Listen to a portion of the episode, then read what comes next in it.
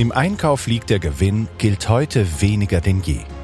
Dein Einkaufspodcast für alle, die erst verkaufen und dann beschaffen, zeigt dir, wie Multichannel-Vertrieb ohne Warenvorfinanzierung funktioniert. Dein Host und Moderator Fabian Siegler ist Mitbegründer von Dropmatics und gewährt praxisnahe Einblicke in nachfragestarke Produkte, die jedoch aufgrund Unwissenheit niemand verkauft. Gemeinsam analysieren wir Produkte und Absatzkanäle. E-Commerce, Webshops und Marktplätze, Direct-to-Consumer-Brands oder Dropshipper. Hier bist du richtig. Los geht's!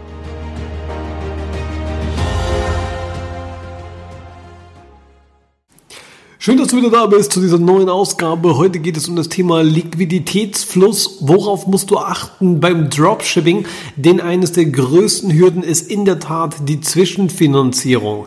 Ja, natürlich, du bist eigentlich derjenige, der erst verkauft, dann die Ware beschafft. Das würde bedeuten, du bist eigentlich in einem sehr guten Liquiditätsfluss da der Kunde erst dich bezahlt und mit dem Geld, was du vereinnahmt hast, dann den Lieferanten bezahlst.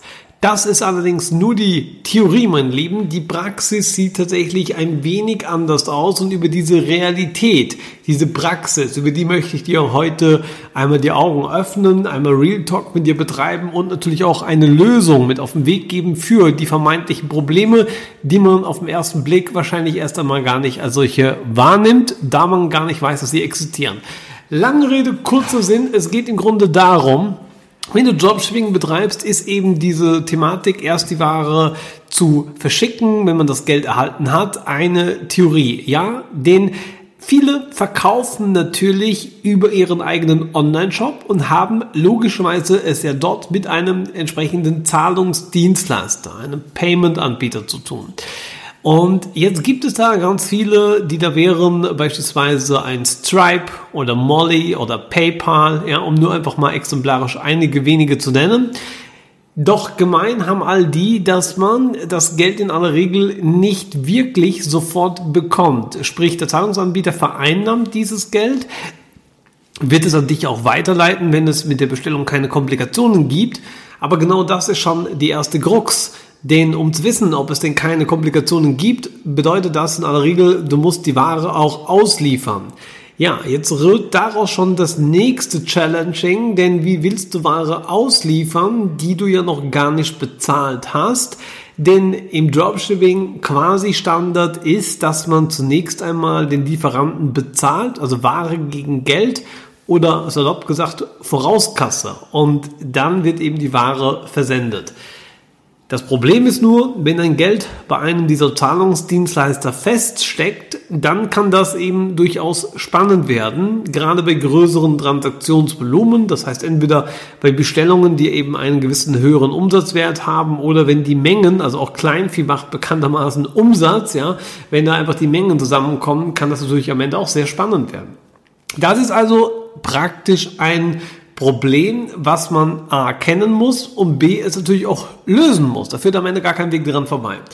Jetzt zieht den einen oder anderen Dropshipper ja auch fernab von seinem eigenen Online-Shop hin zu Marktplätzen und da gibt es ja eine ganz große Bandbreite von.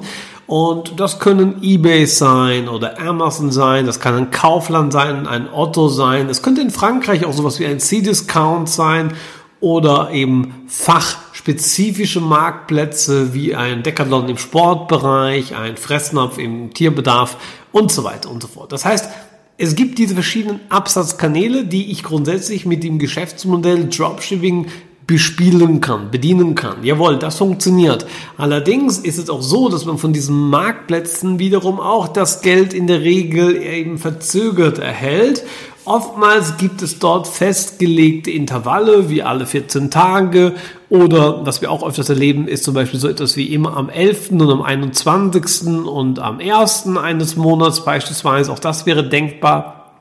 Nur auch da ist es natürlich so, dass man an diesen Tagen einen Auszahlungstag erhält, allerdings das Transaktionsdatum davon entkoppelt ist. Das wird oftmals auch quasi falsch bedacht. Denn das heißt dann umgangssprachlich, na gut, ich bekomme nach sieben oder sagen wir 14 Tagen mein Geld. Das ist aber nur bedingt so, da dieser Intervall, dieses Wochen- oder zwei Wochen Intervall eben das Auszahlungsdatum ist dieser Plattform oder dieses Payment-Anbieters. Das ist für sich genommen richtig. Das Problem ist nur, dass dann eben nicht gesagt ist, dass in diesem gleichen Zeitspanne auch der Kunde seine Ware erhalten hat.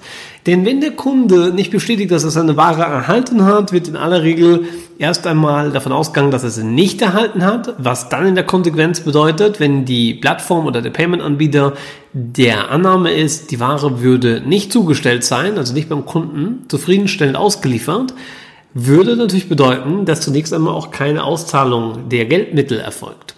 Um das quasi ein Stück weit beschleunigen und transparent darlegen zu können, musst du am Ende Sendungsnummern beifügen. Das ist auch schon die nächste oberste Gebotsregel im Dropshipping. Du musst Produkte im Grunde versichert versenden, damit du eben diesen Sendungscode bekommst, der trackbar, rückverfolgbar ist und der dann eben an die Plattform oder an den Payment Provider übermittelt werden kann, damit man sieht, okay, die Ware wurde auch eben in Umlauf gebracht und sie kam am Ende auch richtig zugestellt bei dem Kunden an. Das ist also im Grunde schon mal die Sache. Nur damit eben der Dropshipping-Lieferant das in Umlauf bringt, also versendet, musst du in aller Regel ihn eben auch bezahlen. Und das beißt sich quasi die Katze in den eigenen Schwanz, wie man so sagt. Ja, weil jetzt haben wir genau das Problem. Um aber die Ware auf den Weg zu bringen, will der Lieferant bezahlt werden, was klar ist. Auf der anderen Seite wird aber der Payment-Anbieter die erst die Geldfreigabe erteilen, wenn die Zustellung bereits bestätigt wurde. Es gibt solche ähm, kleineren Klauseln, die unterscheiden sich am Ende so ein bisschen natürlich von Anbieter zu Anbieter, aber salopp gesagt kann man sagen, so spätestens nach einem Monat bekommt man das Geld auf jeden Fall ausgezahlt, auch wenn quasi man das Ganze, um es in unserem Thema zu sagen, unversichert, also ohne Sendungscode quasi ähm, versendet hätte. Das bedeutet aber, Praktisch kannst du dir nicht erlauben, so lange darauf zu warten. Das sind also Ausnahmefällen, wo das vielleicht möglich ist. Aber im Grunde bist du darauf angewiesen, einen stetigen Cashflow zu gewährleisten. Das heißt, der Geldfluss muss möglichst zeitnah erfolgen, was er aber nur tut durch eine lückenlose Transport Nachverfolgung. Und das bedeutet eben auch, dass wir bei Dropshipping deswegen noch einmal mehr darauf angewiesen sind, das Ganze über versicherte Pakete, über trackbare Pakete zu versenden. Und das wiederum bedeutet auch, wir haben ein Stück weit unerlässlich hohe Opportunitätskosten. Ich werde oft gefragt, beispielsweise bei so kleinen Produkten wie bei einem Bleistift oder einem Kugelschreiber oder vielleicht bei irgendeiner Getränkedose, ob das wirklich sein muss, dass man da 6, 7 Euro Transportkosten veranschlagt, denn das wäre ja Wucher.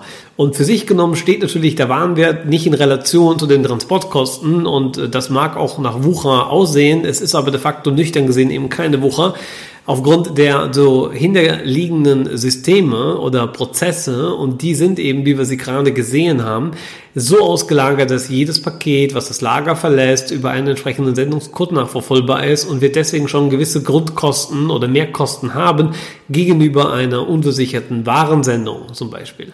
So, das bedeutet, wir kommen aufgrund dieser Haftungsthematik und das ist die eine Kehrseite. Auch der Lieferant will sich natürlich von der Schuld freisprechen, er hätte was nicht versendet und möchte im Zweifel dir nachweisen, dass er das eben doch hat bei seinem Endkunden, sprich bei deinem Kunden. Ja, deswegen ist auch der Lieferant sehr daran interessiert, dass eben die Sendeverfolgung lückenlos ist über ein versichertes Paket. Und auf der anderen Seite haben wir eben den Marktplatz oder Payment-Anbieter, der eben auch daran interessiert ist zu wissen, ob sein Kunde bzw. die Transaktion, um die es geht, am Ende zufriedenstellend und korrekt ausgeliefert wurde. Und der beste äh, ja, Thermos hier ist eben der Versandnachweis.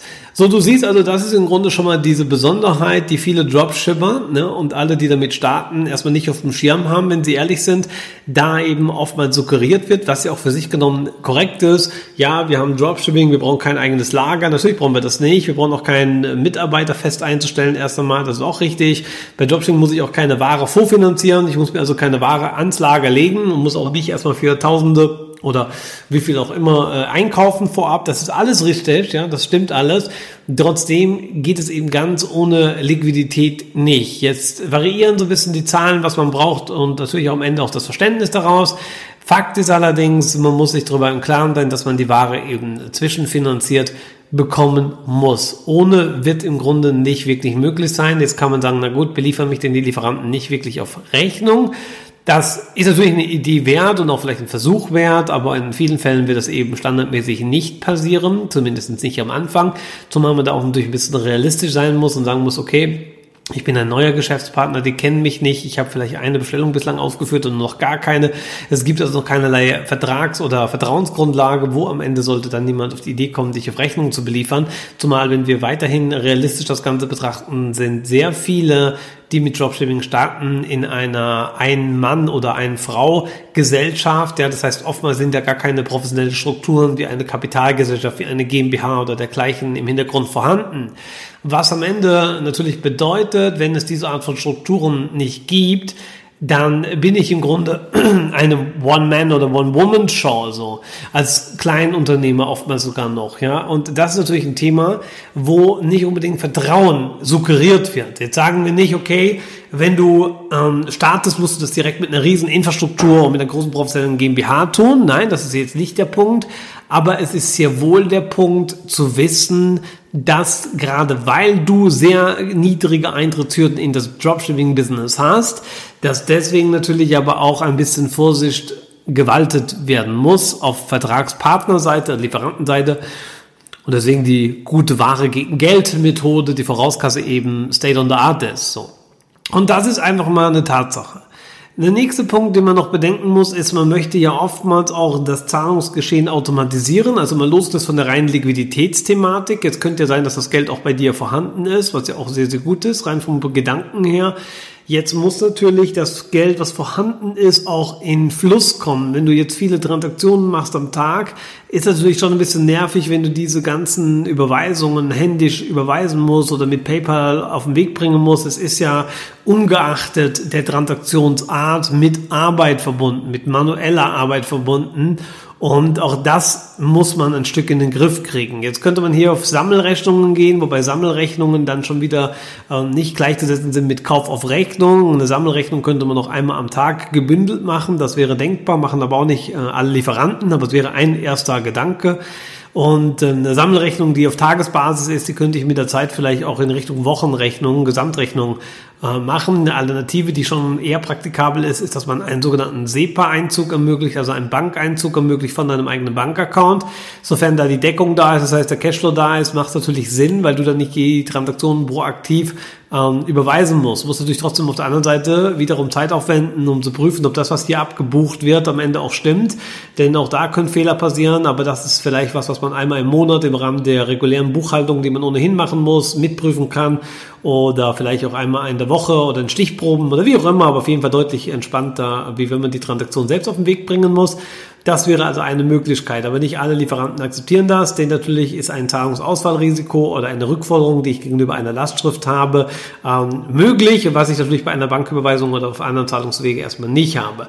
So, deswegen ist eine gute praktische Alternative dazu die Kreditkarte. Auch das ist klar, nicht jeder hat eine, ähm, aber das wäre etwas, was man sich mal anschaffen äh, sollte, gerade auch dann natürlich mit einem nötigen Kreditrahmen. Auch das ist natürlich die nächste Geschichte, aber ähm, das würde ein Stück weit auch eine Art von automatisierter Zahlung ermöglichen innerhalb eben eines gewissen Kreditlimits. So, das sind immer die Möglichkeiten. Natürlich kann ich auch Dropshipping betreiben, wenn ich keine Kreditkarte habe oder mit einer Prepaid-Kreditkarte, also sprich einer wiederaufladbaren Kreditkarte arbeite. Auch das ist möglich, wobei auch da muss ich natürlich das Budget haben, um sie aufladen zu können. Das ist also bis trotzdem dieses Henne-Ei-Problem, was ich damit nicht ganz aus der Welt kriege.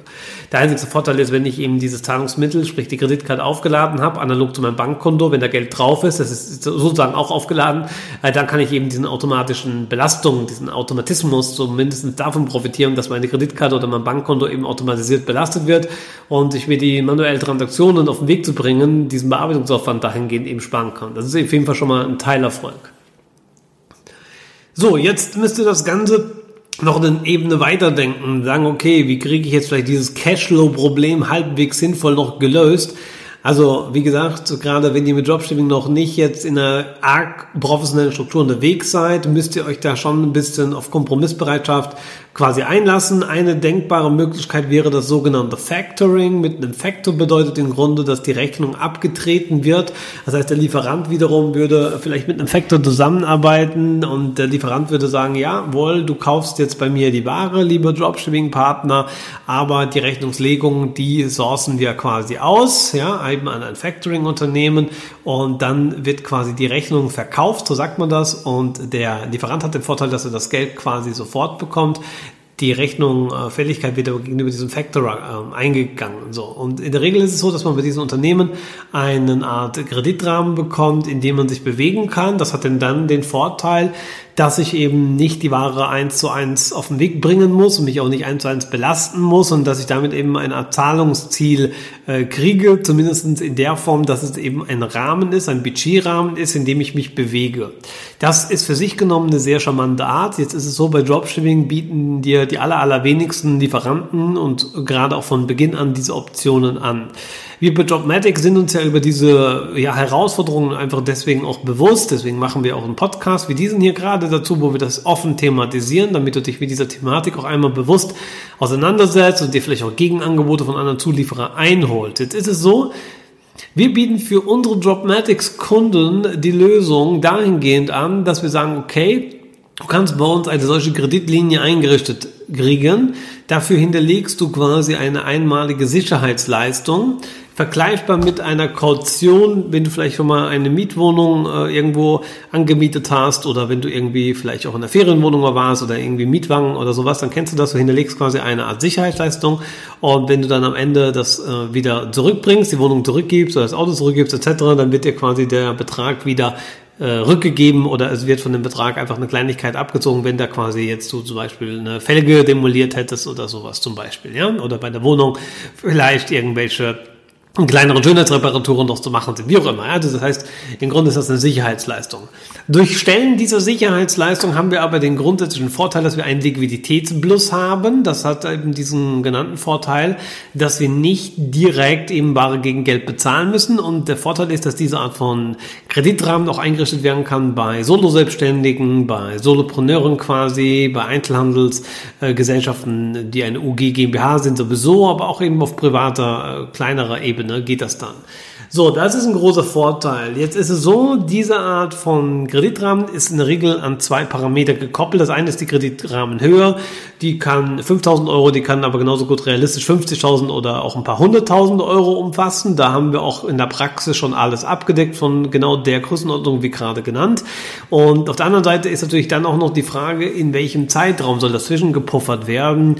Bei Dropmatics ist es jetzt üblich, dass man sich auf 7, 14, 21 oder 31 30 Tage committed. Das heißt, ähm, es wird quasi festgemacht und gesagt, okay, wie lange soll dieser Kreditrahmen quasi ähm, ja, aufgeschaltet bleiben. Das bedeutet, wenn ich jetzt heute, um in den Marktplatzbeispielen äh, zurückzugehen oder diesen Payment-Dienstleistern, die dir zum Beispiel eben alle 14 Tage das Geld auszahlen, dann wäre es so, dass man vielleicht mit einem Kreditrahmen von 14 Tage ähm, nicht ganz hinkäme, weil es ja eben, wie vorhin schon im äh, Intro gesagt auch, ist nicht so dass 14 Tage Auszahlungsintervall auch gleichzeitig die Transaktion ausgezahlt und freigegeben wird, weil da eben etwaige Nachweise wie Zustellbarkeit gewährleistet werden müssen. Das heißt, es könnte durchaus im Worst sein, dass es eben doch eine Woche oder zwei noch länger dauert. Das heißt, wer wirklich auf Safety gehen will, der würde sich für die 31 Tage Kreditrahmen entscheiden. Jetzt ist es natürlich so, umso länger ich diesen Kreditrahmen nach hinten hinaus zögere, umso umso später ist ja die Fälligkeit. Damit geht in der Regel eine ähm, ja, Einkaufspreiserhöhung mit einher. Das heißt, in der Regel variieren die Preisaufschläge zwischen drei bis fünf oder auch in Einzelfällen, wenn es länger und größere Budgets sind, sieben Prozent. Das heißt, wir zahlen jetzt keine klassischen Zinsen und keine klassischen Bearbeitungsgebühren bei Dropmatics auf diese Sicherheitsleistungen, sondern ich bezahle damit einen etwas erhöhten Einkaufspreis. Einfach deswegen, weil ich im Gegenzug dafür eben ein quasi Zahlungsziel bekomme von eben x Tagen, wie gerade gesagt so, ja. Und auf der anderen Seite wird eben dann noch anhand der Sicherheitsleistung, die Höhe davon, bestimmt, wie viel Budget wird am Ende freigegeben. Also wie ist der Aktionsradius. Das muss man sich vorstellen, wie so einen Topf, wo du Wasser reinkippst. Das heißt, wenn er voll ist, dann ist 100% erreicht. Das wäre dann, sagen wir mal als Beispiel, 10.000 Euro Kredit dran. Dann ist der Topf voll mit Wasser. Wenn du jetzt die Hälfte von deinem Topf rauskippst mit Wasser, dann hast du nur noch einen halbvollen Topf, klar. Und dann hast du noch 5.000 Euro, ja, die quasi noch, also reingehen und auch noch, die quasi schon raus sind. So, das heißt, auf dieser Ebene bewegt man sich. In der Regel ist es jetzt so, das liegt natürlich ein bisschen an der individuellen Situation, aber so als Faustregel kann man sagen, wir bewegen uns hier mit einem Aufschlagsverhältnis von 1 zu 3 bis 1 zu 5. Will sagen, zum Beispiel könnt ihr sagen, aus 1000 Euro Einsatz, um es mal so zu formulieren, wird am Ende ein Hebel betätigt, ja, und der Hebel sagt dann aus 1000 Euro, die ich reingebe, wird 3000 bzw. 5000 Euro hinten rauskommen. Der Betrag der rauskommt, der Hebelbetrag, wie gesagt, der steht dann wieder in Relation zu der Länge, weil der Betrag könnte ja jetzt eben schon der größere sein. Also mit 1000 Euro hebel ich mal 5 auf 5000 Euro Kreditrahmen. Nur wird wahrscheinlich der Hebel dann nicht mit 31 Tagen funktionieren, sondern vielleicht eben nur noch mit 14 Tagen. So, das heißt, da muss man eben die Stellschraube stellen. Einerseits, wie ist der Hebel? Und der kann eben auch mit 4 gehebelt werden, mit 3 gehebelt werden, mit 3,5 gehebelt werden, etc.